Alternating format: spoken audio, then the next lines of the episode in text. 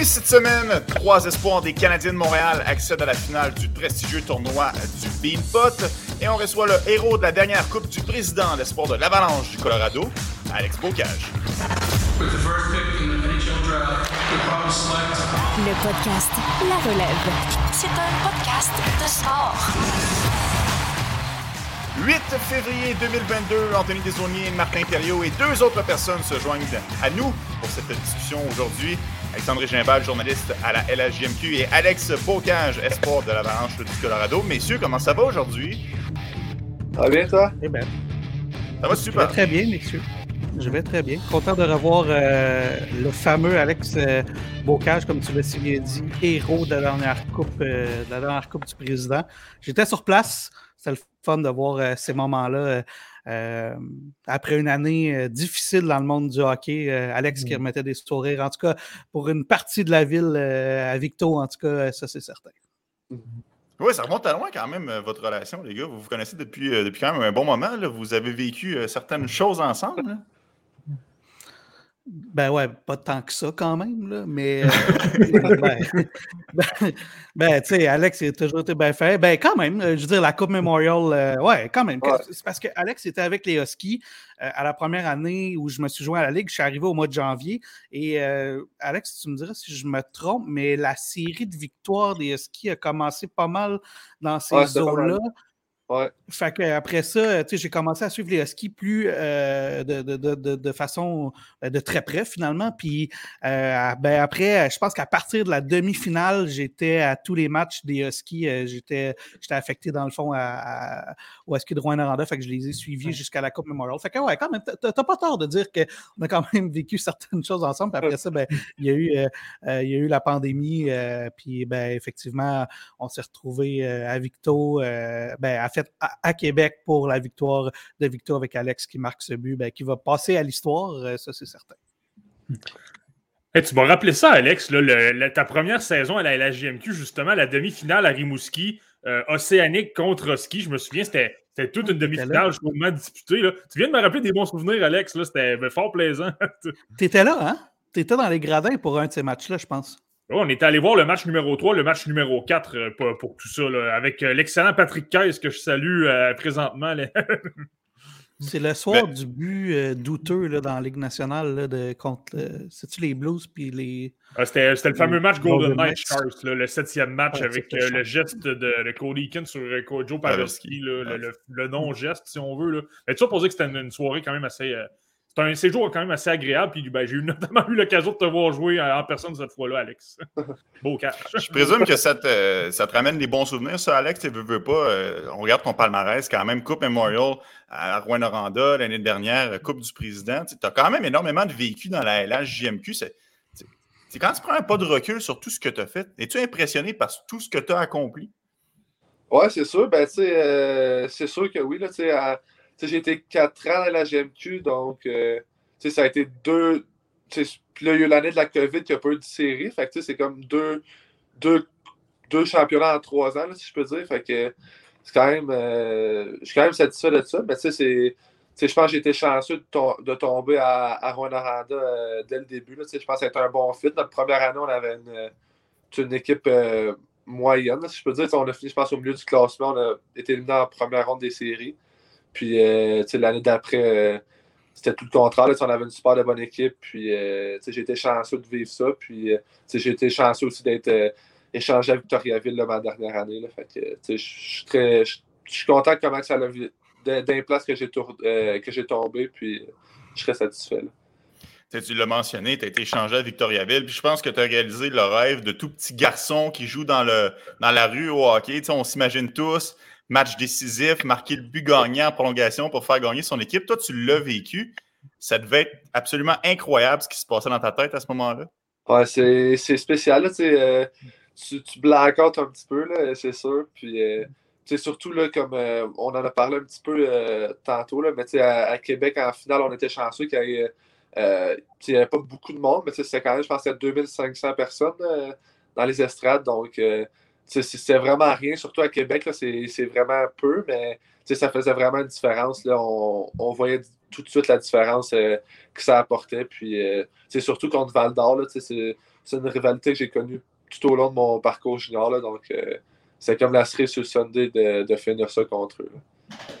Parle-moi un peu justement de cette finale-là contre Val d'Or. Écoute, je me souviens, là, vous, vous, étiez parmi les favoris, mais tout le monde disait que l'équipe à battre, c'était les, les Foreurs de Val d'Or. Je me souviens de cette série-là, j'en parlais souvent avec, euh, avec Alex Régimbald. Écoute, on disait, écoute, le, système de jeu des Tigres avait tellement été bon, vous aviez tellement bien fermé la zone neutre pour limiter les chances de marquer des Foreurs. Euh, peux-tu nous, nous remémorer ça un peu? Vous aviez fait tout un travail en tant qu'équipe. Vous étiez peut-être pas la meilleure, mais vous étiez très soudés en tant qu'équipe. Ouais, ben, tu sais, je pense qu'à la base, euh, tu sais, Kevin Cloutier, je pense qu'il a fait un très bon travail euh, à, la, à limite des transactions, puis aussi pour euh, euh, construire cette équipe-là dans les années avant. Puis, mais tu sais, à, à, date limite des transactions, ils ont, on a changé tous les 3-20 ans, je pense. Ouais, c'était Sean, Alexis, puis Ben Tardif. Puis, c'est trois gars qui ont une, une identité de série, qui sont physiques, qui ont du caractère. Donc, je pense que sans nécessairement tout vendre. Je pense qu'il a amené les bons morceaux. Puis euh, vraiment, peut-être ce qui manquait à l'équipe euh, à la base avant ce moment-là. Donc, euh, je pense qu'on on était. On a très bien fait ça en série. Puis, oui, oui, je pense qu'à la fin, on était un peu les underdogs, si je peux dire. Mais nous, on croyait vraiment à nos chances. Puis, je pense qu'on avait une, identité différente des autres équipes. je pense qu'au final, peut-être que ça nous a amené où, où on s'est rendu. T'es, es modeste aussi parce qu'il y a une grosse acquisition, c'était le numéro 96 aussi. Là, ça, faut pas l'oublier. Ouais, ouais ben, aussi, mais je pense que quand tu changes un trio de 20 ans dans une équipe, c'est beaucoup. Là, souvent, c'est souvent dans. En tout cas, à Rouen Noranda, c'était souvent ça. Euh, les, les, trois les, trois joueurs du trio de 20 ans, c'était souvent euh, des joueurs qui avaient grandi dans l'organisation, que ça faisait longtemps qu'ils étaient là.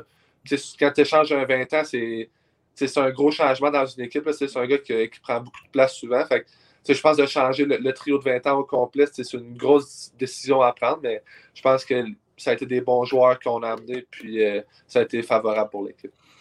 Alex, tu dis que tu as blackout un peu sur ce but-là, mais essaie de, revivre le moment peut-être pour nous. Euh, quand tu vois la rondelle arriver, c'est-tu juste euh, de l'instinct? Sais-tu quand ça va dans le fond du filet? Puis quand tu es dans le fond du filet, c'est quoi la réaction?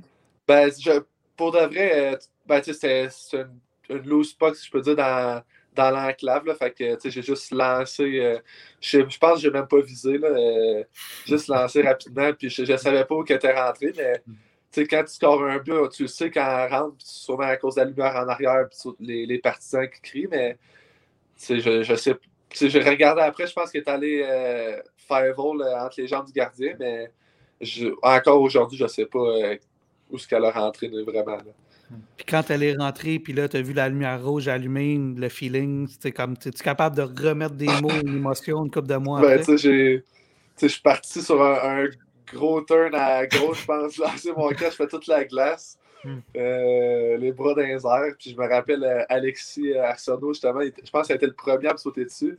Puis euh, quand il m'a, il fallait que quand il m'a sauté dessus, on était sur le bord de la base, je me rappelle. Puis il a fallu que je saute avec lui, sinon il me plaquait puis je tombais. J'ai comme sauté puis il m'a comme amené dans la bande, j'étais dans les airs, c'est bon. Puis c'est vraiment spécial. fait que, ça a été différent aussi de la façon qu'on a gagné euh, avec les Huskies. Là, donc, euh, en prolongation comme ça, euh, après une longue saison qui était éprouvante avec la COVID, sur le mental, ça paraît peut-être pas, mais c'était dur. en série, ça faisait, je pense, peut-être un mois et demi, deux mois qu'on était à l'hôtel euh, juste avec les, notre équipe, pas voir personne. Fait que c'était vraiment une belle récompense, je pense, pour euh, notre équipe. Finalement, tu t'en souviens pas mal plus qu'on que tu disais, là. T'es pas mal meilleur, là. Un petit peu. ça, les, Alex, les joueurs de hockey, J'allais dire rapidement, vite, les joueurs de ont une mémoire phénoménale. ils se souviennent à peu près tous leurs buts, dans quel contexte. Moi, ça me fascine. Je ne sais pas comment est-ce qu'ils font. Des fois, tu leur parles de leur troisième but dans le match d'un 28 septembre. Ils sont comme Ah ouais, je savais, le gars, il a backdrop pass. Il y avait deux gars qui arrivaient. Ils s'en souviennent à peu près tout. Je ne sais pas comment est-ce qu'ils font. C'est des machines. Voilà, c'est mon petit commentaire. Euh, Alex, euh, tu sais, veux, veux pas, comme je le disais tantôt, Coupe Memorial avec Rouen Noranda, euh, Coupe du Président avec Victoriaville. je regarde tes chiffres, 25 points en 16 parties. Tu développes quand même une réputation de joueur des séries, de joueur qui est capable de performer quand ça compte. Ce qui est un trait de caractère que les joueurs de hockey recherchent parce que c'est assez, assez rare qu'on voit ça. Es-tu content d'avoir cette étiquette-là qui te colle à toi? Ben oui, c'est sûr. Je pense que c'est comme tu dis, c'est une belle qualité parce que c'est dans ces moments-là, je pense que c'est le plus important. Fait que, je pense que, je pense oui, c'est peut-être le cas avec moi, mais c'est le cas pour euh, beaucoup d'autres joueurs. Quand, quand la pression est là, tu n'as comme pas nécessairement le choix de performer. Puis, je pense qu'au final, c'est pour ça que tous les joueurs de hockey jouent. Là, dans ces moments-là, tu es, peut-être plus mis sur le stage un petit peu. Les, les projecteurs sont peut-être plus là. Donc, euh, je pense que ça, ça, t'amène un bon stress, puis euh, ça fait ressortir le, meilleur de toi. On le sait, tu as amorcé ta carrière professionnelle avec les Eagles du Colorado. Est-ce que tout ce bagage-là que tu as acquis dans ton parcours, autant en saison régulière qu'en saison éliminatoire dans la HGMQ, ça t'a permis de faciliter ta transition vers euh, les ligues professionnelles? Ben, c'est sûr. Euh, je pense que ça a été un, très bon tremplin pour moi. Puis, je pense que je me suis beaucoup développé au fil des années, euh, mon parcours junior, là, je pense que quand je suis arrivé, j'étais un joueur complètement différent que quand, j'ai fini mon parcours junior. Donc, euh, je pense que c'est un gros ajustement. C'est peut-être euh, un style aussi différent, la, la, Ligue américaine puis le côté professionnel, mais c'est sûr que mon parcours junior m'a grandement aidé pour la transition je veux rebondir là-dessus, Alex, justement, sur. Euh, tu, dis que, tu dis qu'il y a une grosse différence de style. Ce serait quoi la plus grosse différence entre la LGMQ et euh, la Ligue américaine? Euh, ben, je pense que vraiment, c'est. tout le monde dit que c'est une ligue de grinder, c'est juste une expression, mais je pense que tout le monde travaille très fort, puis tout le monde est, est tellement proche du, du, prochain niveau que c'est t'es proche, fait qu'on dirait qu'à chaque game, c'est comme tu as ta chance de peut-être monter la journée d'après dans le national. Donc, je pense que c'est vraiment une motivation qui est, plus là, peut-être. Puis, au final, ça paraît dans ta game. Puis, c'est que ce soit juste euh, la façon que les gars back-check, euh, comment que les gars forward-check, c'est plus physique. Les gars, il euh, n'y a pas de demi-mesure, les détails sont tous appliqués. Puis, je pense que c'est vraiment ça la différence. Tout, le monde veut, tout, tout le monde va en faire plus pour passer au, au niveau, euh, au prochain niveau. Hmm. Mais c'est intéressant quand tu dis ça parce que j'ai regardé deux, deux, ou trois de tes derniers matchs avec les, les Eagles du Colorado. Puis, tu sais, on, en a parlé dans la, LGMQ, tu étais réputé pour euh, être un excellent marqueur avec un excellent lancer. Je trouvais que tu allais davantage au, filet, au filet que par rapport à, ce que tu pouvais ce qu'on pouvait voir dans la, LGMQ. Est-ce que c'est un peu ce genre d'ajustement-là que tu as apporté dans ton jeu? Ou... Euh? Oui, ben c'est sûr. Je pense que ça a, été, ça a été un message que que, que notre entraîneur ici m'a dit. C'est bien beau scorer des buts puis faire des points, mais au prochain niveau, peut-être que ça va pas toi nécessairement le, go-to guy, si je veux dire. Là, ça, ça va peut-être l'être aussi. Ça va peut-être être une première ligne, mais il faut que. Je pense qu'il faut que tu amènes d'autres choses à ton jeu. Puis euh, justement, là, je pense que cette année, euh, peut-être du côté offensivement, ça va moins bien un petit peu. On dirait que les points viennent moins un petit peu, mais j'ai beaucoup de chance. Mais je pense que mon côté physique, euh, euh plus être impliqué sur le, le forecheck, je pense que c'est des choses que, qui se sont plus collées à mon style de jeu. Puis que je, peux dire présentement que je, suis un joueur plus complet puis plus responsable que j'étais junior, par exemple. Mais en même temps, ton entraîneur-chef semble te faire confiance. Je pense que le dernier match euh, au complet que tu as joué, c'était contre San Diego. Je ne me trompe pas, tu as joué avec Kiefer Sherwood, un gars qui a des matchs dans la LNH. Ouais. Puis euh, tu as, eu du temps de jeu, un avantage numérique. Puis tout ça, en même temps, je pense que l'entraîneur-chef euh, semble satisfait de ce que tu apportes dernièrement aussi. Non, c'est ça. je pense qu'on a. sais, ça fait pas longtemps qu'on se côtoie, mais je pense qu'on a une bonne relation. Puis, c'est comme si, là, de, en tout cas, depuis le début de, de l'année, j'ai tout le temps eu du power play. Puis, euh, c'est sûr, des fois, je joue peut-être sa, sa, première, sa deuxième ligne, tout dépendant qui est montagne nationale ou qui, est blessé. Mais, euh, des fois, je peux être sa troisième ligne, sa quatrième ligne aussi, tout dépendant du line-up qu'on a. Mais, c'est juste le fait de, pouvoir euh, vivre ces, ces différents changements-là, d'être sur différentes lignes, de jouer avec différents joueurs. Je pense que ça peut être bon pour moi. C'est des styles qui sont différents, mais au final, je pense que c'est des bonnes choses puis que ça va me rendre un meilleur joueur. Alex, je le disais un peu plus tôt, c'est un espoir de l'Avalanche du Colorado. quand on regarde les joueurs qui évoluent dans la Ligue nationale, probablement que l'Avalanche a ceux qui sont le plus excités à regarder aller. Du moins, il y en a beaucoup. As-tu hâte d'évoluer avec ces joueurs-là? Est-ce qu'il y a un joueur avec lequel tu t'identifies tu dis, lui, j'ai hâte de pouvoir m'asseoir à côté de lui dans le vestiaire, d'apprendre de, ce qu'il va, avoir à me transmettre comme connaissance? Ben, c'est sûr, là, euh, juste dans le camp d'entraînement, tu, tu côtoies tous ces joueurs-là, c'est impressionnant. Tu es, habitué de, les voir à la TV, de faire des gros jeux, tout ça, puis là, tout d'un coup, ils sont à côté de toi, euh, tu fais des pratiques avec, tu t'entraînes avec eux. Mais, tu sais, moi, je pense, tu tout le monde va parler de Nathan McKinnon, euh, tu sais, Matt tout ça, mais moi, je pense que c'est plus un gars comme Rantanen, tu sais. Tu sais, tu le réalises pas, mais je me rappelle quand, quand, quand je suis arrivé au camp, il c'est un gars qui est gros, qui est grand, qui est fort physiquement. Puis, c'est peut-être pas le joueur le plus flamboyant dans son style de jeu. C'est pas, pas un coup de patin comme euh, McKinnon ou Backer, par exemple, mais de la façon qu'il de la façon qu'il protège sa rondelle. Euh, je pense que c'est un style de jeu que euh, de protéger ma rondelle tout ça. Je pense que c'est un style qui, se rapproche de moi un petit peu. Donc, je pense que ça serait un, joueur comme ça que j'aimerais ça, apprendre puis de, de pouvoir côtoyer. As-tu eu l'occasion d'y parler dans le dernier camp d'entraînement? As-tu eu l'occasion de, de, t'entretenir un petit peu avec lui pour justement comment est-ce qu'il se débrouille dans le national pour bien protéger sa rondelle, prendre des petits trucs? Euh, pas, tant que ça, je pense. Euh, ça a été bref. Là, je, je pense qu'il était. Je sais pas. Il y a deux groupes dans le camp d'entraînement, puis je pense qu'il n'était pas dans le mien. Mais c'est sûr que ça serait quelque chose que j'aimerais faire, c'est sûr. Alex, tu as parlé d'adaptation euh, au niveau de, la Ligue américaine. Euh, si je ne me trompe pas, tu as quand même eu l'occasion de, jouer une quinzaine de matchs en compagnie de Benjamin Tardif. Est-ce que ça, ça a aidé à la transition de l'avoir à tes côtés, un gars que tu connaissais quand même déjà un peu et avec qui tu gagné? Oui, c'est sûr. Ben, juste, juste le fait qu'on soit québécois les deux, c'est c'est plus facile euh, passer du temps ensemble. Tu n'as pas, la petite barrière de langue qui est tout le temps là. Mais j'ai été chanceux aussi. Il y a Charles-Édouard Dastou qui est, qui est dans l'organisation aussi, qui, a joué une coupe de game. Euh, Mathieu Boucher, qui est justement présentement avec nous. Donc, euh, il y a tout le temps un Québécois qui est là. Même Stéphane Nato, euh, il, est dans notre équipe, s'est blessé depuis. Il s'est blessé, je pense, son premier match dans le national cette année, mais présentement, il est avec nous. Puis, c'est juste d'avoir des Québécois des fois que c'est le fun. pouvoir jaser naturellement avec eux, mais comme tu le Ben Tardif, ça a été, ça a été super qu'on puisse commencer l'année ensemble. Ça, a ça a facilité l'ajustement, c'est sûr. J'ai une question qui me vient, sur, euh, qui, me vient en tête. Là. Euh, comment c'est de jouer dans l'environnement du Colorado? Tu sais, nous, on est habitué au Québec, euh, le, hockey, c'est une religion, mais on entend peut-être un peu moins parler du Colorado, qui est une très, très, très bonne région de hockey. Peux-tu me décrire un peu qu'est-ce que c'est comme, comme, comme, comme, environnement? Tu sais? Ben, je pense qu'on est vraiment chanceux ici. Là. on est à Fort Collins, là, où que notre équipe se base. Fait que, c'est une heure au nord de Denver.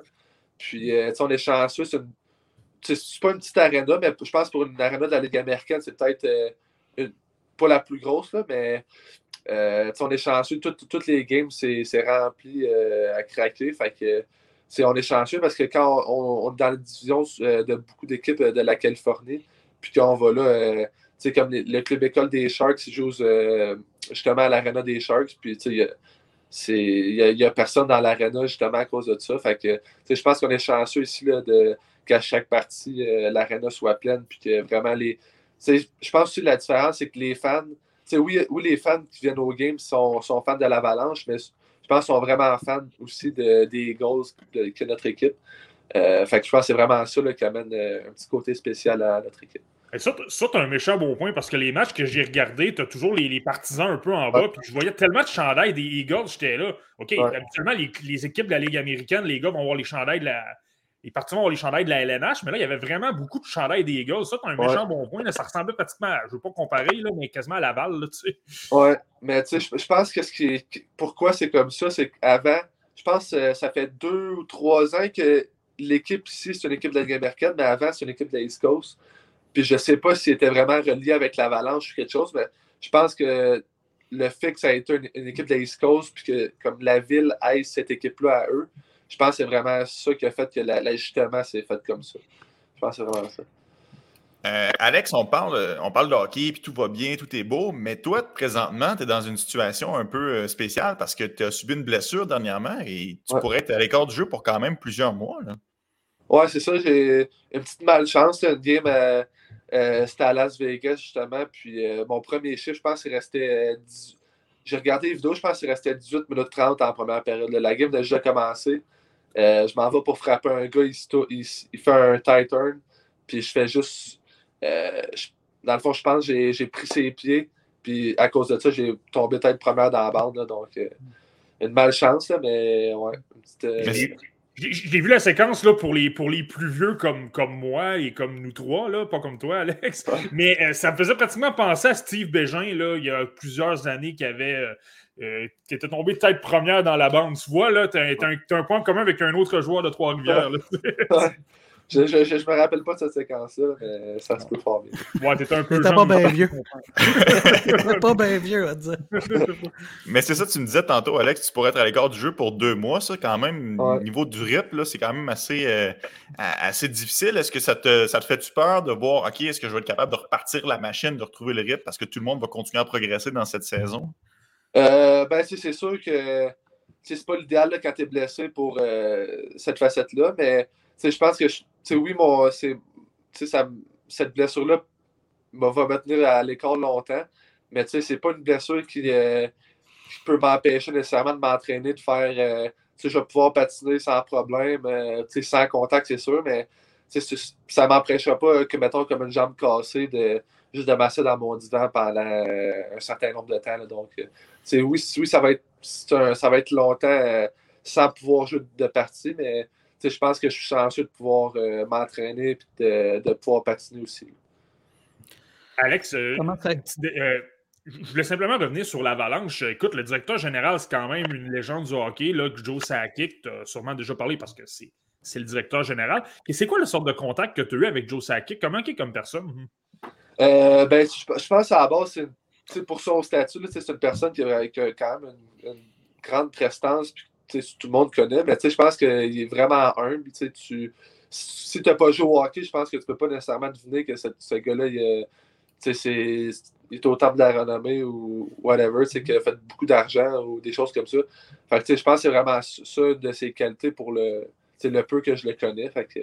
c'est vraiment une bonne personne. Tu, tu, tu, le croises dans le corridor, il va savoir ton nom, il va savoir t'es qui, il va s'informer. je pense que c'est vraiment un bon côté de lui. Là. Alex, réussis-tu quand même à garder un œil euh, sur euh, la, la GMQ? Est-ce que des fois tu, regardes des classements qui, étaient au sommet des marqueurs? Euh, tu as peut-être encore des amis dans la ligue? Est-ce que tu, jettes un œil sur ton ancienne ligue? Oui, c'est sûr.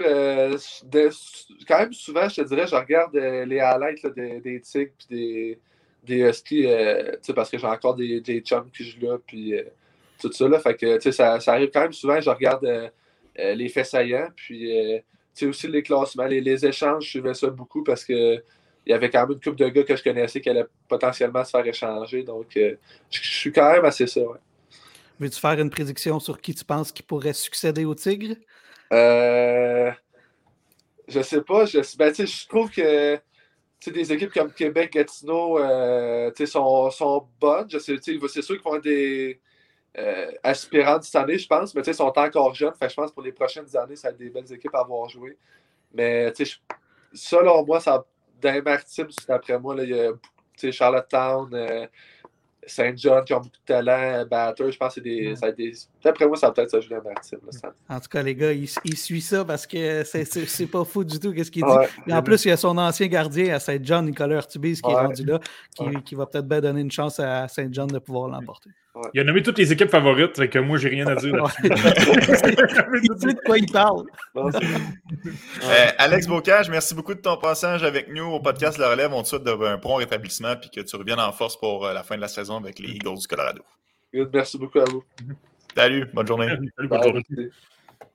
Alex Bocage, choix de troisième tour des de l'Avalanche euh, du euh, Colorado. Encore une fois, euh, messieurs, on est choyé ici au podcast La Relève de recevoir des gens comme ça semaine après semaine, mais un autre qui a une tête sur les épaules, un autre qui est heureux de jouer au hockey. Puis tu sais, tu le vois que même si présentement il est blessé, il ne semble pas se laisser abattre par la situation, prend ça de façon positive et il va vouloir revenir au jeu le plus fort possible, le plus rapidement possible.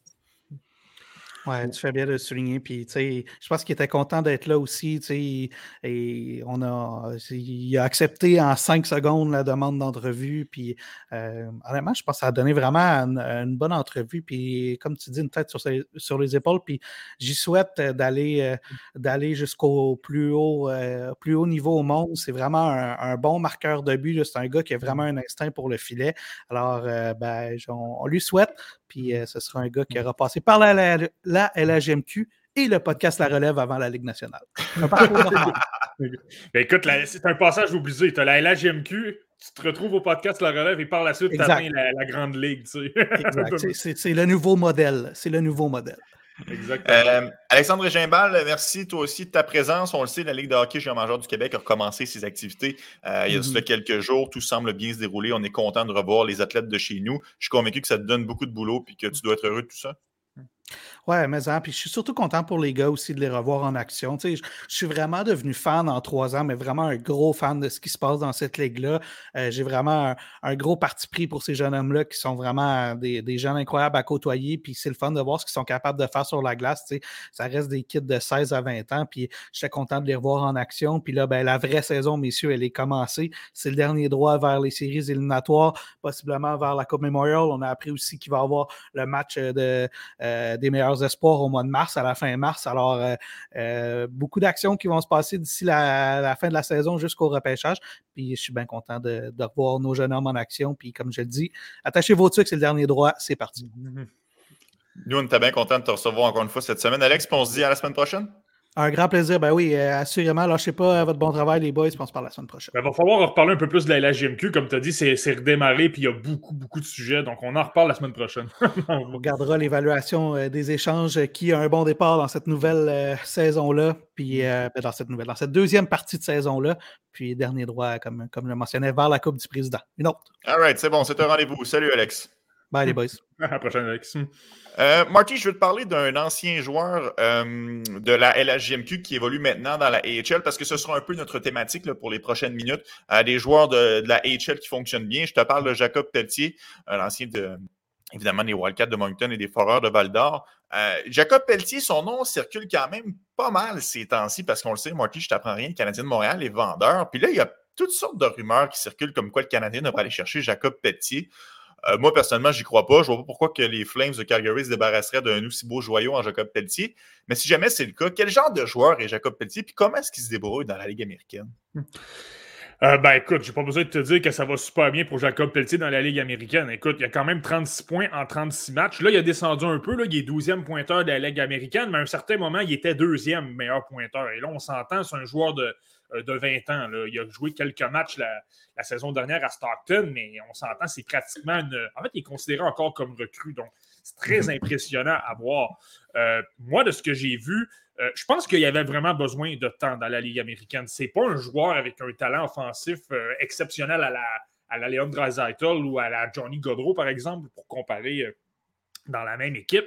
Donc, euh, je pense que ça lui prenait un peu de temps.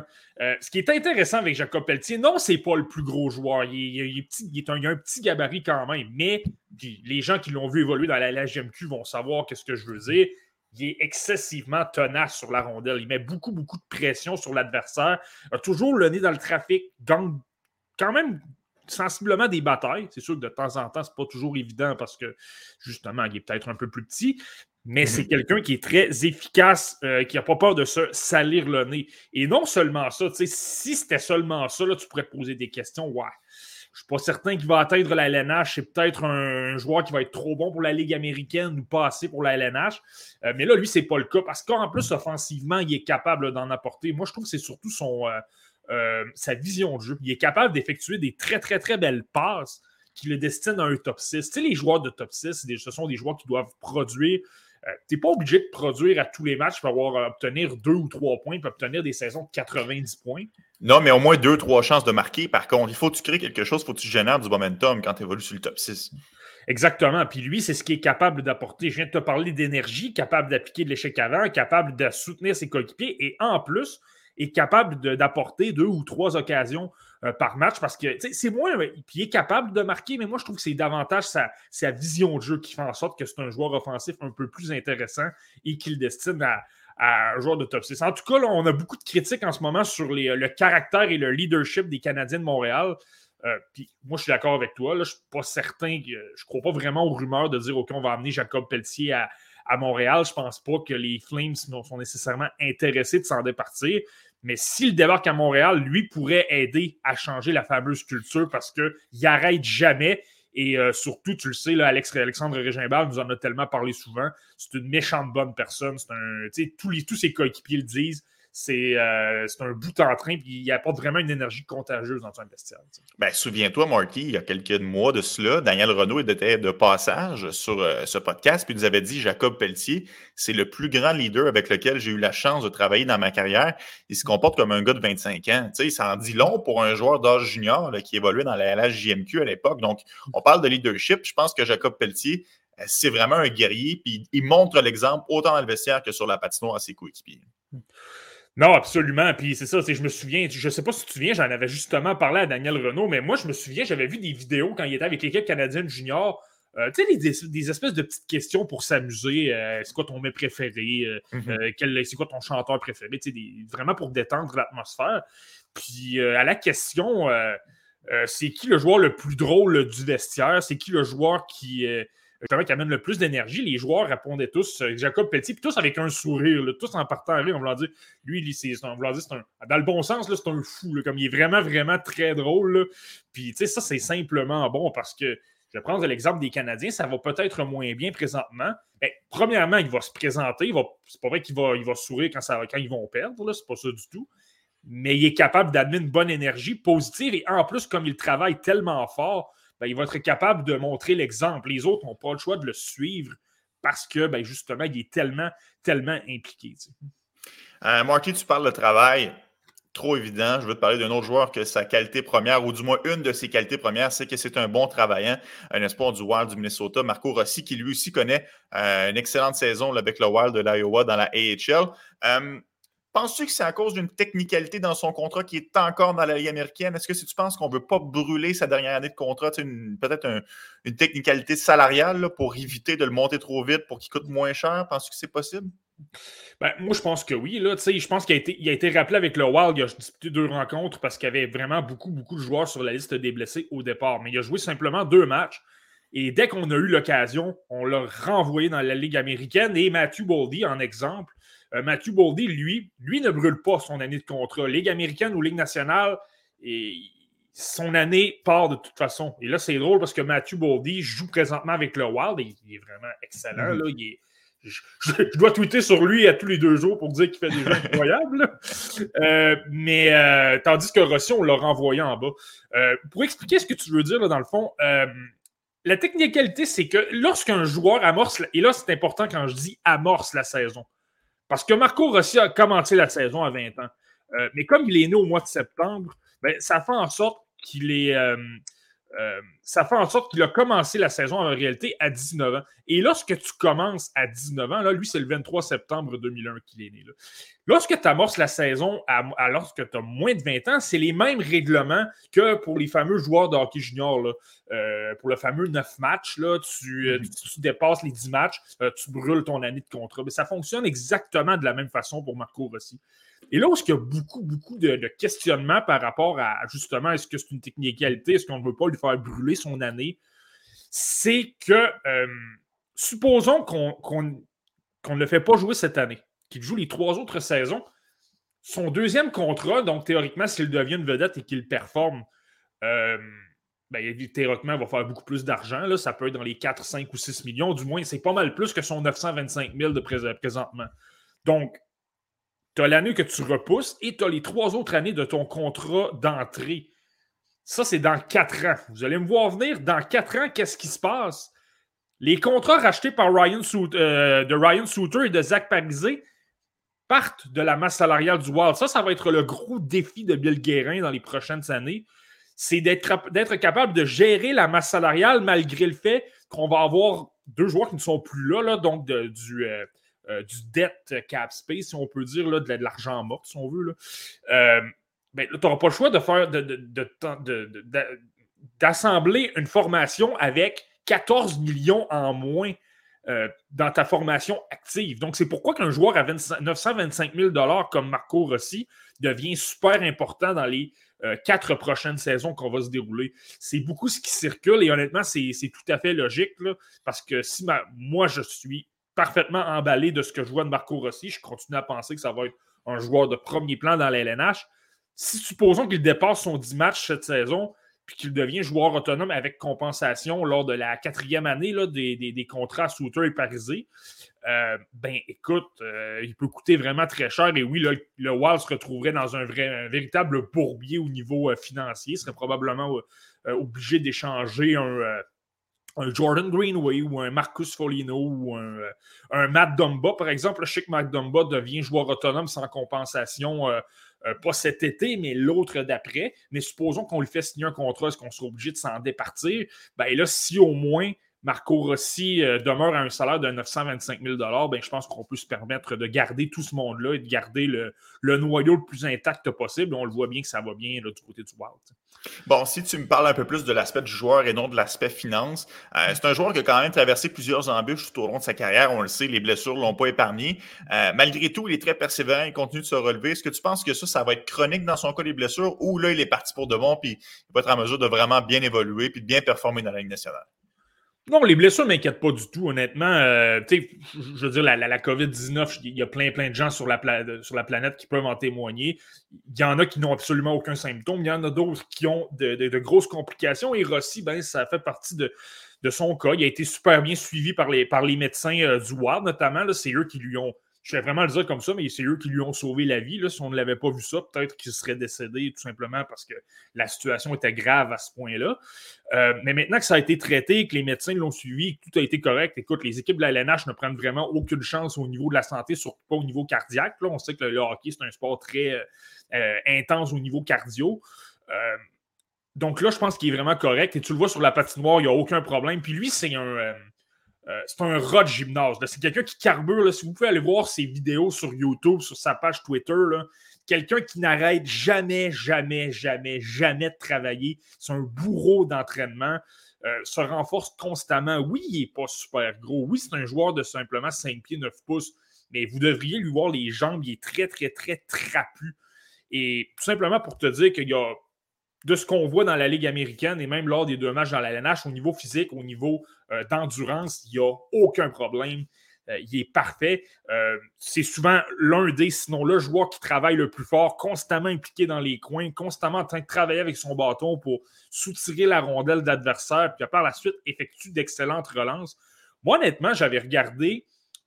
lorsque le mondial, petite anecdote, lorsque le mondial junior a été annulé dans la période des fêtes, je pense que tous les gens qui sont. Tous les gens qui suivent les espoirs se sont un peu retrouvés. Euh, comment je pourrais bien dire ça? Euh, c'est comme si Noël venait d'être annulé soudainement et là, tu sais pas quoi faire. et donc là, on s'est tous rabattus de gauche à droite sur différentes options. Il y en a qui sont allés voir d'autres ligues, il y en a qui ont préféré prendre un souper avec leur conjointe, etc. Puis honnêtement, c'est probablement mieux pour la vie de couple. mais, euh, mais moi, j'ai décidé de mon côté, je fais, hey, tu sais quoi, je vais regarder le Wild de l'Iowa. Matthew Boldy revient au jeu. Ça va me donner l'occasion de voir Rossi. J'avais justement vu Alex Bocage lors de ce match-là. c'est la première fois que je le voyais de la saison. Euh, et honnêtement, Rossi m'avait pratiquement plus impressionné que Boldy. Puis c'est normal, Boldy revenait au jeu. Là.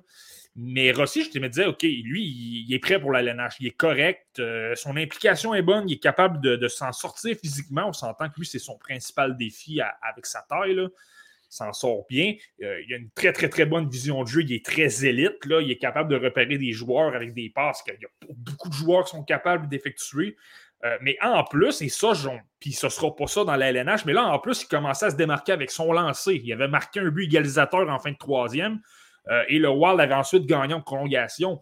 C'est un. Euh, tu sais, il avait vraiment été impressionnant sur tous les détails. Tu dis, OK, je veux simplement en voir un peu plus dans la LNH. Lors des deux matchs que j'ai vus, par contre, je te dirais, euh, je pense que lui, lorsqu'il va débarquer dans la LNH, ça va prendre un 7 ou 8 rencontres avant qu'on le voit prendre son air d'aller. Je pense qu'il doit s'habituer au fait que les joueurs sont plus gros, qu'ils sont peut-être meilleurs dans leur marquage défensif, euh, il est très bon à ce niveau-là, mais je pense qu'il faut qu'il progresse pour euh, être capable d'exploiter davantage son jeu sur le plan, euh, justement, sur le plan offensif, d'être capable de créer, de faire fi de la pression avec des joueurs plus gros et plus rapides. Mais ça, c'est simplement une question d'ajustement parce qu'il est impliqué. Euh, c'est pas, pas que le manque de force physique, c'est tout simplement de s'ajuster au rythme de, la LNH. Je ne suis, pas vraiment inquiet euh, dans, son cas, mais comme on dit, avec la fameuse technicalité, peut-être qu'on ne verra pas beaucoup cette année, mais l'an prochain, là, euh, je serais pas vraiment. Je serais. En fait, je vais tomber en bas de ma chaise s'il n'est pas avec le Wild et s'il n'est pas euh, sur euh, un des trois premiers trios au centre. Marco Rossi, joueur de 5 et 9, 180 livres du Wild du Minnesota. Marty, on a une question de Philippe qui nous demande l'an dernier, avec les Badgers du Wisconsin, on entendait beaucoup parler de Cole Caulfield, mais il y avait aussi un certain Dylan Holloway. Comment il se débrouille, lui, dans la Ligue américaine de hockey? Ben lui, c'est intéressant. Écoute, hein, Dylan Holloway, c'est drôle parce que je regardais un une page de, partisans des Oilers d'Edmonton, puis il y a des gens qui le veulent déjà à Edmonton parce qu'ils sont, sont affamés de voir un gros top 9, surtout avec Evander King qui vient de, débarquer avec les Oilers. Là, là il rêve d'un gros, gros, gros top 9 avec euh, neuf gros joueurs imposants. Euh, Dylan Holloway, euh, il vient de revenir au jeu. Il a quand même pratiquement été 12 mois sans jouer. Là. Il y a une, blessure quand même importante à, un poignet. Et donc, il, il, avait besoin de prendre son rythme. Je dirais que ça n'a pas été euh, ça n'a pas, été vrai, ça pas été vraiment long qu'il s'en est, est, bien sorti. Tu sais. euh, Dylan Holloway, ce qu'il faut comprendre, c'est un. Tu sais, quand je parle de. Je sais pas si tu te souviens là, des autres, j'ai déjà dit que c'est pas parce que tu es un joueur qui a un sens du hockey, un hockey IQ, que tu es créatif offensivement. Mhm. C'est deux mondes. Et je pense que Dylan Holloway montre bien ce que je veux dire. Dylan Holloway, au niveau des détails, il est incroyable. C'est tout un joueur. Il est toujours bien placé. Le bâton au bon endroit. Puis en plus, il est très rapide et il est très imposant physiquement ben, également. C'est quelqu'un qui est efficace en échec avant, qui est capable de mettre de la pression, de récupérer des rondelles. Et comme il est toujours bien placé, euh, souvent ça facilite le jeu de transition par la suite. Les défenseurs peuvent mieux lui remettre la rondelle. Puis euh, après, ensuite, on sort mieux du territoire. Il est vraiment excellent. Là, le, le gros bémol avec lui. Puis moi, c'est pourquoi je l'ai peut-être eu toujours un peu plus loin que les autres euh, dans, mes listes lors de son année de repêchage. C'est pas que lorsqu'on arrive de l'autre côté, il manque peut-être un peu de créativité. De temps en temps, il est capable de faire des jeux, euh, une belle passe, là, mais sans plus, je pense qu'il y a beaucoup d'autres joueurs qui sont capables de faire ça. Euh, il y a quand même de bonnes mains. Mais le sens offensif d'avoir dans, dans l'esprit, je veux marquer ou je veux repérer un coéquipier, je veux absolument des points. On dirait que c'est moins là dans son cas. Je pense qu'il est davantage efficace pour euh, faire circuler la rondelle en zone, euh, en zone adverse en fond de territoire. Je pense que c'est plus là que ça va être sa force. Euh, ça va être un très bel atout pour les Oilers. On s'entend qu'on a un Connor McDavid et un Jordan Drazaitel. On n'a pas nécessairement besoin d'un joueur vedette. de complémenter tout ça, ça va être tout simplement excellent. Mais moi, de ce que je vois, puis il va très bien dans la Ligue américaine en passant, ça n'a pas été très long avant de, prendre son rythme. Mais euh, moi, c'est ce que je vois en tout cas. Moi, je vois davantage peut-être un joueur de. Peut dépanner peut-être sur un deuxième trio lorsqu'il y aura des blessés, mais davantage comme un gars de troisième trio, mais qui, est super efficace que tu veux dans ton équipe par. Euh, je regardais ces statistiques pendant que tu parlais. 5 euh, points en 7 rencontres, comme tu me mentionné. Revient d'une blessure à un poignet, donc quand même, euh, c'est quand même honorable dans les circonstances. Avec les Condors de Bakersfield, Marty, je vais t'amener sur un autre débat. Vas-y. Mais simplement un petit, détail. Il y a une chose que j'ai bien noté par contre par rapport à Delon Norway qui est super intéressant. J'ai dû le voir. J'ai regardé deux matchs, j'ai dû le voir 15-16 fois il est très impliqué sur les mises au jeu. Euh, c'est un ailier, là, mais lorsque la, lorsque la rondelle est un peu disputée, si tu veux, il est très efficace pour récupérer des rondelles. Tu sais, sa, taille et sa vitesse l'aident beaucoup là-dessus. Ça, là, c'est franchement intéressant. Ça fait en sorte que son équipe, au lieu de perdre des mises, en, des, mises au jeu, ben, il en gagne finalement. Euh, on surveillait euh, hier le fameux Beanpot qu'on vous a parlé la semaine dernière, ce prestigieux tournoi euh, dans la région de Boston qui regroupe les quatre universités. bon, tout d'abord, commençons avec le match de Northeastern. La, formation de Jordan Harris a triomphé 3-1 contre Boston College. Et Jordan Harris n'était pas étranger à cette victoire, Marty. On l'a même vu en fin de match. C'est un peu lui qui est à l'origine du but d'assurance alors qu'il ne reste qu'une poignée de secondes à, la partie. Comment as-tu trouvé le match du défenseur des Canadiens? Honnêtement, ça a été euh, coup-ci, coup-ça, je te dirais, Jordan Harris. Euh, autant, je te dirais, son début de match a été euh, laborieux, là, beaucoup de revirements, des mauvais passes. écoute, le but, de, Boston College, je, vais être obligé de, l'admettre, il a très mal paru. Là. Écoute, ça, a bien commencé, là, il faisait circuler, pas circuler, mais il manœuvrait la rondelle avec aisance. Ça faisait 9 ou 10 secondes qu'il tentait de trouver des lignes de passe, puis il tournait dans la zone adverse. Finalement, il remontait à la ligne bleue, puis là, il a effectué une mauvaise passe. Ça, a donné une contre-attaque. Euh, l'attaquant l'a complètement déjoué, puis euh, l'attaquant a marqué. Euh, je veux dire, c'est, ça a été plutôt là-bas. Sur ce plan-là, je te dirais, il a commis quelques revirements. Sur le plan physique également, les, les gros joueurs des, des, Eagles de Boston College, je te dirais, l'ont, l'ont embêté un petit peu. Ça, je, je te dirais que ça m'a, ça m'a déplu un petit peu. Euh, par contre, je te dirais en même temps, on a vu beaucoup, d'autres belles choses. Là, encore là, son intelligence a vraiment ressorti. Là. Euh, écoute, j'ai, une séquence en mémoire, là, sont en zone neutre. Lui avait décidé d'appliquer de la pression, mais un de ses attaquants s'était replié davantage, ce qui faisait en sorte que dans le, dans, le schéma de l'Atlas, l'attaquant était derrière, donc il couvrait pratiquement la position d'Harris. Harris est tout de suite dirigé à la ligne bleue. Euh, a récupéré une rondelle, puis ça a donné, ça a donné une bonne chance de marquer. Tu sais, les joueurs intelligents, là, vont être capables d'aller se placer, de repérer ces petites situations-là où tu dis, OK, je peux peut-être me permettre d'attaquer un petit peu plus parce que j'ai quelqu'un qui peut m'appuyer derrière euh, au lieu de, compromettre le jeu défensif. Euh, sur, le plan physique, j'ai dit qu'il y a eu quelques problèmes de temps en temps, mais sur d'autres séquences, euh, c'est lui qui initiait le contact, s'assurait de, sortir son épaule face à l'adversaire et de partir de l'autre côté. pour relancer l'attaque. il y a de bonnes relances, il, est super bon là-dedans. je, pense que c'était simplement deux petits, deux ou trois petits bémols dans son jeu, si tu veux, les petits revirements, mais je pense que c'est pas un, c'est pas un signal d'alarme dans son cas, si on veut. Là. Je pense que ça demeure un espoir de haut calibre. Je l'avais comme meilleur espoir des Canadiens. Ça, on, peut débattre là-dessus. Là. Kaden Gourley est excellent également, Sean Farrell aussi. Euh, mais on, des hauts et des bas, si on veut. J'ai bien hâte de voir honnêtement la finale, euh, la, finale du Beanpot qui va être lundi prochain. Exact. Un autre joueur des Canadiens qui participera à cette finale, le coéquipier de Jordan Harris, c'est Jaden Struble. Euh, quelle a été l'appréciation de son match dans, son cas, Marty? Hmm. Ouais, mais Jaden Struble, lui, euh, on s'entend, c'est je pense qu'au niveau intelligence, au niveau de relance de l'attaque, au niveau justement de trouver des lignes de passe, d'être créatif, ben, je pense que c'est évident, il y en a peut-être un peu moins que Jordan Harris. Mais tu sais, dans, les paramètres de ce qu'il est capable d'apporter, je pense que ça en est quand même bien sorti. Je pense que le pain et le beurre de Jaden Strobel, je l'ai souvent dit, c'est que lui, physiquement, il est imposant et défensivement, il s'en sort bien. Il contrôle bien l'espace avec les, attaquants adverses. Quelqu'un qui n'a pas peur de bloquer des lancers, d'aller salir le nez puis de gagner des batailles. Ben, ça, on l'a vu encore hier. Il a été, impliqué. Euh, écoute, il a été utilisé des avantages numériques justement avec Harris. ce qu'il faut comprendre, c'est qu'Harris est sur la première paire de défenseurs et Strobel est sur la deuxième. Euh, on l'a placé avec Harris, puis honnêtement, il s'en est bien sorti. Comme je disais, c'est un peu son pain et son beurre. Là, encore une fois, quand je parle qu'il peut manque peut-être un peu de sens de jeu, euh, tu sais, parfois, il peut appuyer l'attaque, mais c'est des jeux que tu te demandes qu'est-ce qui se passe. Écoute, j'ai une séquence en première période euh, je suis en train de suivre le jeu, on s'installe, puis on vient d'entrer dans la zone, en fait.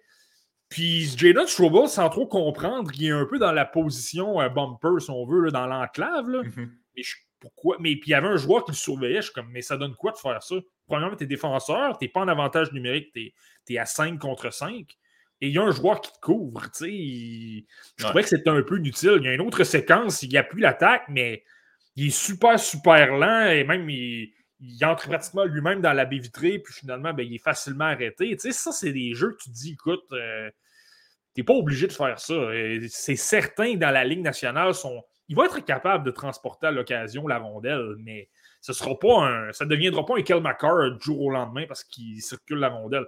Les joueurs sont bien meilleurs au niveau de la couverture défensive, repoussent davantage les joueurs le long de la rampe, ferment bien mieux le centre je pense que ça va être difficile pour lui. Mais au moins, sur le plan défensif et sur le plan physique, ça, c'est très. Euh, j'ai bien aimé ce que. Dans, ce qu'il est capable d'apporter, j'ai quand même aimé son match. Ouais, quand il joue dans les limites de ce qu'il est capable de faire, ça va. Mais tu sais, s'il a bien beau être costaud, en avantage numérique, ça reste que c'est un défenseur de six pieds. sais, il n'est pas CC4, il ne volera pas nécessairement la vue du gardien euh, plus qu'un autre. Donc, et là, en plus, c'était à 5 contre 5. Donc là, de le voir dans la position de bumper, c'est un petit peu, c'est un petit peu douteux. Là-dessus, je te rejoins. Euh, Marty, il n'y avait pas juste des espoirs des Canadiens dans cette rencontre-là qu'on surveillait. Évidemment, Jack Hughes, le, fils de Kent Hughes, qui sera éligible au prochain repêchage.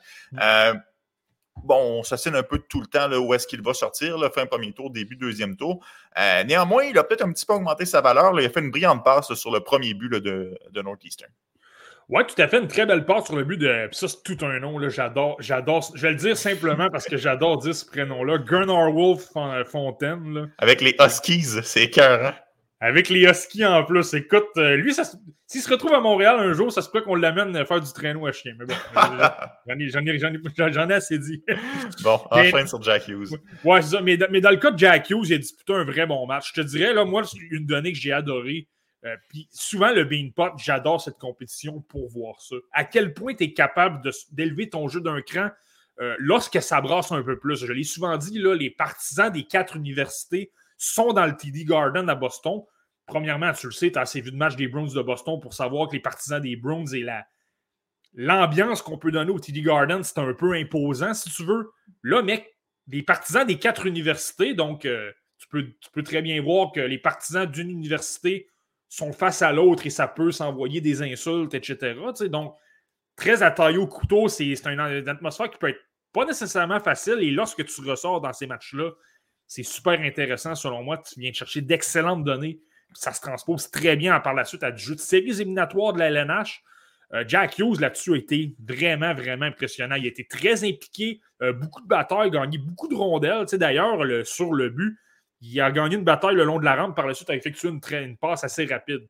Ça, ça a été super intéressant et il a quand même trouvé le moyen de créer euh, un petit peu d'attaque. Non seulement avec des passes, mais également, il y a eu deux ou trois occasions où un bon maniement de rondelle, essayer de bouger le, faire bouger la ligne de passe avec le défenseur, puis il a décoché des lancers.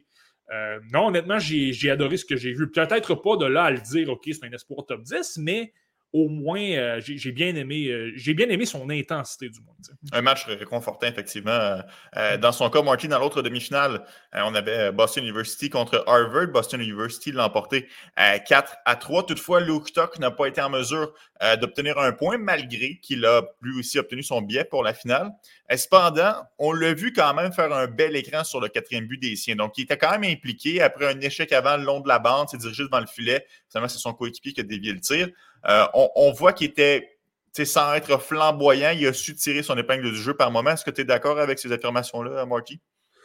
Oui, absolument. Ben, je pense que ça a été intéressant. Euh, tu sais, je viens de t'en parler. Le Bean Pot, c'est un match qui est intéressant sur le point de vue intensité. Les joueurs veulent en donner une petite coche de plus parce qu'ils savent leurs amis les encouragent avec, euh, avec des, des, chandails, des drapeaux, etc. tu veux gagner parce que les, les, gens avec qui tu dors au dortoir sont là. Euh, c'est très intense. Puis lui, je pense que son style de jeu euh, l'a beaucoup aidé là-dessus. Il a beaucoup, beaucoup de mise en échec, beaucoup impliqué le long des rampes, a gagné beaucoup de batailles. Tu l'as dit, là, le, euh, l'un des, un, des, buts de Boston University, tu l'as bien dit, il a frappé simplement les bras de Matthew Coronado. puis ça lui a permis de. Ça a permis par la suite aux défenseurs de récupérer la. Ça a permis un, de ses coéquipiers, en fait, de récupérer la rondelle, de la remettre à la pointe. Puis là, par la suite, Luke a créé un, a voilé la vue du gardien, puis ça a permis de, marquer. dans les détails comme ça, il a été super bon le long des rampes, c'est bien, signalé. Par contre, je suis obligé de te dire, après avoir vu ce match-là, tu sais, je l'ai souvent dit, là, Luke je m'interroge à savoir est-ce que c'est un attaquant de deuxième trio ou un attaquant de troisième trio? J'ai jamais été trop certain. C'est toujours un espoir que j'ai aimé, là. Mais je sais, j'ai jamais été trop sûr. Mais là, avec le match d'hier, j'ai tendance à conforter de dire je pense malheureusement, ben malheureusement, sûr, il va être très efficace, il va être très bon pour les Canadiens. Les partisans vont l'adorer justement parce qu'il est très physique, apporte beaucoup d'intensité et est capable de réveiller son équipe. Mais j'ai l'impression que ça va être davantage un gars de troisième trio. Parce qu'est-ce Qu'est-ce qu'il doit travailler, Marty, justement, pour passer au niveau supérieur? Est-ce que c'est ses mains? Est-ce que c'est son intelligence? Est-ce que c'est son tir? Qu'est-ce qu'il doit faire pour justement être capable d'évoluer sur un top 6? Ben, c'est son manque d'attaque, tout simplement. Moi, de la façon que je le vois, euh, lorsque c'est le temps de créer des jeux, ben, beaucoup de revirements, beaucoup de passes ratées. Euh, euh, les jeux qu'il va tenter, qui fonctionnent, sont des jeux plutôt simples, c'est-à-dire, puis c'est correct, tu peux jouer dans la, dans en faisant ça. Mais faire circuler la rondelle par la rampe, remettre ça au défenseur, des petites passes assez simples, tu sais. mais les joueurs qui sont capables de créer dans un top 6 vont peut-être en donner un peu plus. Une très grosse passe qui est assez difficile pour un coéquipier. Euh, comme je l'ai mentionné, bon maniement de rondelle, tu fais bouger les lignes de passe, tu décoches un tir. Euh, puis en, l'espace d'une seconde, donc le gardien n'a pas le temps de se placer euh, comme il le faut. Ce sont des petits gestes comme ça qui font en sorte que tu es un joueur qui est capable de créer dans la LNH. Puis malheureusement, Luke Tuck, j'ai pas tendance à voir ça. hier, je n'ai pas nécessairement vu. J'ai trouvé qu'il a comme perdu beaucoup de jeux. Lorsque c'est le temps de créer, j'ai trouvé qu'il a perdu quand même plusieurs rondelles. Mais il a quand même disputé un bon match hier là, sur le plan physique. Je ne veux pas dire qu'il a été atroce hier. C'est simplement qu'offensivement, je pense que là, je me dis davantage, OK, je ne suis pas certain que c'est un gars qui va créer euh, beaucoup dans la LNH. Euh, Martin, on a quand même bien couvert les espoirs des Canadiens qui participaient à, cette classique. Je vous rappelle que Sean Farrell est présentement aux Jeux Olympiques, raison pour laquelle il n'était pas pour la formation de Harvard. Est-ce qu'il y a un joueur qui a quand même retenu ton attention freshman, sophomore, peu importe, un, repêché ou non. Est-ce qu'il y a quelqu'un qui, a ressorti du lot là, pour toi? Ouais, ben, puis ce joueur-là, j'ai l'impression, je pense qu'il va avoir une très belle carrière dans la LNH et je te le dis, je pense que ce joueur-là va être sous-estimé toute sa carrière, selon moi. Euh, c'est le défenseur d'Harvard, Henry Tron. Là, on s'entend, Harvard ont perdu.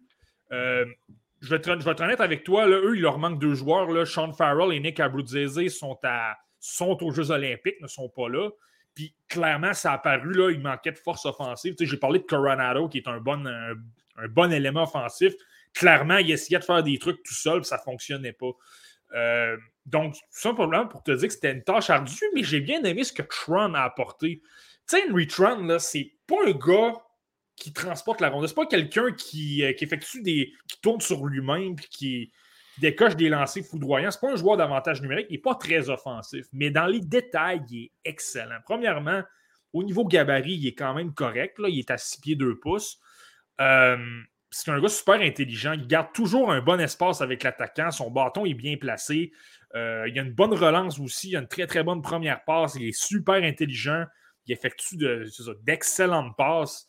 Euh, donc, moi, je pense vraiment là, que ça peut être un. Tu sais, lui, c'est un espoir des Dogs d'Anaheim. Un, euh, puis, lui a joué avec Cole Caulfield avec le programme américain des moins de 18 ans. Puis, c'était la même chose. Tout le monde retenait Caulfield, Jack Hughes, Trevor Zegras, Matthew Boldy. Mais tu avais lui derrière qui n'était pas méchant en défense, là, qui était capable de faire le travail, même si euh, il apportait pas nécessairement les points au tableau, là, mais il était très, très, très efficace dans les détails du match. Moi, c'est ce que j'ai aimé hier. Comme je t'ai dit, il manquait des éléments, puis il s'en est bien sorti. Son, son, son partenaire de défense, c'est Ian Moore. Ça a été pas mal plus difficile de son côté. Euh, mais lui, lui, Trump, de son côté, a vraiment bien fait le travail. moi, je, moi, je le surveillerais. Puis tu, le sais comme moi, les Dogs d'Anaheim, c'est, une des, sinon la sommité en, termes de recrutement euh, dans, la, dans ah. la LNH. Là, je salue, on salue notre, notre collègue Alain Chainette TVA Sport. Là, mais... Et particulièrement défensive. tu regardes leur brigade défensive des dernières années. Tu as souvent plusieurs joueurs de défense, les Ampus Lindholm, les Sami Batanen, les Shea Theodore qui passent par là. Puis tu fais Ah, wow, OK, ils sont capables de développer, puis ça n'arrête pas. Là. Hmm. Euh, effectivement, c'est, une équipe qui développe très bien là, des joueurs à la ligne bleue. Puis tu as parlé de Vatanen, c'est un bon point. Vatanen, c'est un choix de un choix tardif. Ce n'est pas un choix de premier tour comme Lindom. C'était 4 ou 5e tour. Euh, donc, c'est pas simplement le fait qu'ils sont avantageux au repêchage. Ça, c'est super intéressant. Donc, tu sais, il, il débarque dans une bonne organisation qui repêche bien, avec de bons vétérans pour l'encadrer en plus. Puis il est bon dans les détails. Il n'y a aucun problème défensivement. Même, il est excellent selon moi. Là. Mais, je, mais je te le dis, désolé, probablement que dans 10 ans, il va être dans l'LNH, puis tout le monde va, va le sous-estimer. Il va être excellent, efficace, puis pratiquement personne ne va en parler, à moins qu'il joue à Montréal. Ça, c'est un autre. là, ça, serait, là, ça changerait le portrait. Henry Tron, choix de quatrième tour des Ducks en, 2019. Euh, si je peux me permettre, moi aussi, il y a quand même un joueur hmm. euh, qui a retenu mon attention, c'est euh, TJ Septem. Mais c'est ça, je t'ai intrigué de savoir. Toi aussi, tu as regardé les matchs. Là, je, veux, savoir qui t'a. Ben, honnêtement, la situation que je voulais surveiller, c'est parce qu'on le sait, on en a parlé. autant Sean Farrell n'est pas là, ce qui fait en sorte qu'un autre joueur doit amener le punch offensif pour Harvard. À Northeastern, c'est Devon Levi qui n'est pas là, gardera les buts pour euh, le mm. Canada dans le tournoi olympique, ou du moins sera présent à Beijing. Euh, ce qui fait en sorte qu'on doit se tourner vers le deuxième gardien de but, le TJ Septemfelter. Mm. Et honnêtement, il a très bien fait. Hier, à 4, 5 ou peut-être même 6 reprises, il a volé des buts certains. Mm. Euh, c'est déjà pas facile de garder les buts quand tu es un deuxième gardien de but, alors que ton équipe est dans une situation de deux matchs en deux soirs. Mais quand c'est dans une situation de match hyper important, prestigieux, mmh. que tu as la pression que tu veux battre l'autre université de Boston, Euh, moi, il m'a impressionné, 41 arrêts sur 42 tirs. Euh, tu l'as dit, la, bourde un peu entre guillemets de Jordan Harris, c'est le seul but qu'il a accordé, mais il ne pouvait pas faire grand-chose sur ce lancer-là. je ne dis pas que c'est un joueur qui va avoir une grande carrière dans la Ligue nationale, mais je salue l'effort hier, quand même un joueur de 19 ans, pas repêché, mais qui permet à sa formation de se rendre en finale. Honnêtement, je ne m'attends pas à ce que le, Cinderella Story se poursuive en finale. Je pense que c'est le genre de situation que tu arrives peut-être un peu trop confiant puis ta bulle peut péter assez rapidement. Mais quand même, on doit lui lever notre chapeau. À lui seul, il a permis à Northeastern de, de passer à l'étape suivante. Ouais. non, il y, a eu, un excellent match. Moi aussi, j'ai été impressionné par ses déplacements. Il a effectué de, très, très, très bons arrêts. Euh, je vais aller au-delà de ça. Là. On, parle, on parle de Devon Levi, on a parlé de ses statistiques incroyables. Puis, je le sais sans avoir vu les. Euh, je ne suis pas sûr que j'ai vu le Samton Felter, mais euh, j'ai lu beaucoup de commentaires sur le point qu'il avait été très, très bon depuis que Levi est parti. Euh, et tu regardes ses statistiques, je comprends que c'est simplement quatre matchs, là, mais il y a un taux d'efficacité de 941. C'est légèrement inférieur à ce que Levi a. Mais ça reste excellent, on s'entend.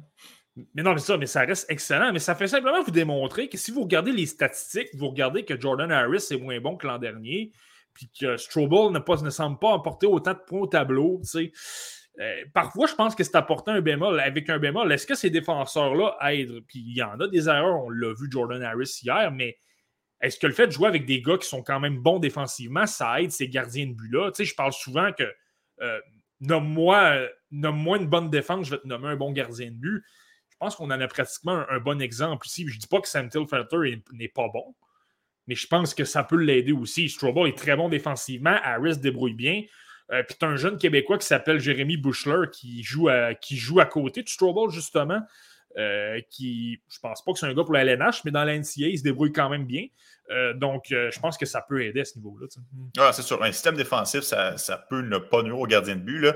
Euh, une coupe d'années, les Blue Jackets de Columbus avec Pascal Leclerc ou Mason devant le filet, sans rien enlever à ces gardiens de but-là, mais ne faisaient pas partie de l'élite. Mais par contre, année après année, avait quand même des bons chiffres parce que justement, on avait un style de jeu qui était plus défensif, plus hermétique. Donc, est-ce que c'est le cas Northeastern? Est-ce que ça explique la faible production de. Ben, la faible production la, production un petit peu moins élevée auquel on aurait pu s'attendre de Jordan Harris et de hmm. Janus Rule, peut-être.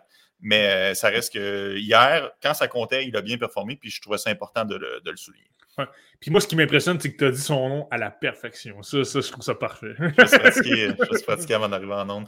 Euh, Marty, euh, on parlait de Devon l'hiver, on parlait de Sean Farrell, le tournoi olympique. Euh, sur le point de s'amorcer, on a bien hâte de voir ça. Bon, évidemment, le, tournoi olympique des, des, filles est déjà commencé. D'ailleurs, une belle victoire des Canadiennes hier face aux Américaines. Mais ça reste que les hommes vont s'amorcer bientôt. On aura plein de sujets intéressants. les Owen Power de ce monde, des Mason McTavish. Et là, tu me disais même un Ken Johnson pour être de la formation? Oui, ben absolument. Mais il y a deux joueurs qui, sont, euh, qui vont être là et qui ne seront pas là à temps pour les premiers matchs. Là. Donc, euh, il y a deux joueurs qui euh, entrent dans la formation active. Les, partisans des cataractes de Shawinigan vont se souvenir de Morgan Ellis, à qui j'ai déjà parlé en personne deux fois. Un chic type, vraiment une très, très bonne personne. Morgan Ellis qui, lui, jouera en défense. et là, c'est là que c'est intéressant, mais euh, là, les partisans des Canadiens de Montréal vont se souvenir de Daniel Carr. Lui n'est pas arrivé à temps. Donc là, c'est là qu'un Ken Johnson entre dans la formation. Euh, et tu le sais à quel point j'adore Ken Johnson. Tu sais à quel point j'aime sa créativité offensivement. Donc, j'ai simplement de voir qu'est-ce que ça va donner. C'est quelqu'un qui est un peu plus âgé, qui a 19 ans, euh, puis il débarque contre des hommes. Est-ce que ça va être trop pour lui? je pense qu'il ne faut pas faire un drame s'il ne performe pas. Mais s'il performe, par contre, ça va être franchement intéressant. C'est ça que j'ai hâte de suivre avec lui parce que tu le sais, j'adore ce joueur-là. Je suis convaincu que vous, ici à la maison, vous allez regarder les matchs et vous allez pouvoir, avec nous, analyser ce qui s'est passé au niveau de ces jeunes joueurs-là. Nous, c'est sûr qu'on en reparle euh, la semaine prochaine au podcast Le Relève. Marty, je te dis un gros merci encore une fois pour cet épisode et on se donne un rendez-vous la semaine suivante. On se donne rendez-vous la, la, semaine suivante. Puis honnêtement, surveillez nos réseaux sociaux, Facebook, Twitter, puis surveillez particulièrement l'épisode de la semaine prochaine. Ça se pourrait, je dis ça comme ça, ça se pourrait qu'on ait une surprise. Peut-être une petite surprise à prévoir la semaine prochaine, on verra. Alors, euh, en mon nom personnel, en celui de Martin Thériault, en celui d'Alexandre Gimbal et aussi d'Alex Bocage, qui était un peu plus tôt de passage avec nous, je vous souhaite de passer une belle fin de journée. Ciao.